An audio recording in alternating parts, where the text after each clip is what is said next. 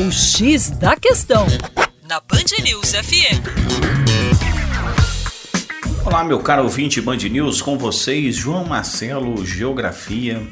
Hoje falando de uma notícia realmente triste, que é o aumento no número de assassinatos de populações indígenas no Brasil. E o destaque dessa análise é justamente o incrível aumento desse número de assassinatos no estado do Mato Grosso e do Mato Grosso do Sul. É preciso identificar essas questões em relação às suas causas. Sabemos que a maior população indígena do Brasil se concentra no norte do país e não no centro-oeste do Brasil.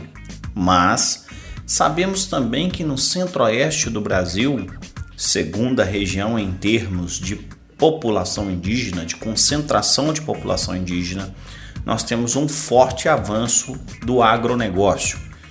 E esse agronegócio entra em conflito com a territorialidade indígena. Então você tem um interesse na produção agropecuária, especialmente conectada ao mercado externo, e o interesse de parte da população de preservar as territorialidades indígenas que se escrevem aí nesse território. Então aí se estabelece o conflito. E dentro daquela velha regra, a corda sempre arrebenta para o lado mais fraco. De acordo com pesquisa realizada pela Comissão Pastoral Indigenista, nós temos aí 61% das mortes de indígenas no Brasil concentradas no Mato Grosso do Sul. Importante dizer que essas mortes envolvem um conflito direto, no caso do Mato Grosso do Sul, com o agronegócio, com os pecuaristas, com os agricultores.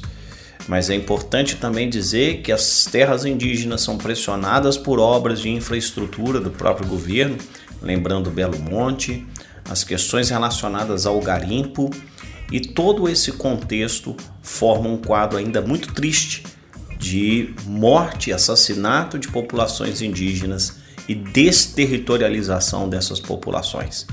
Parece que a história não mudou de Cabral para cá. Para mais, acesse aí o nosso site educaçãoforadacaixa.com. Um abraço.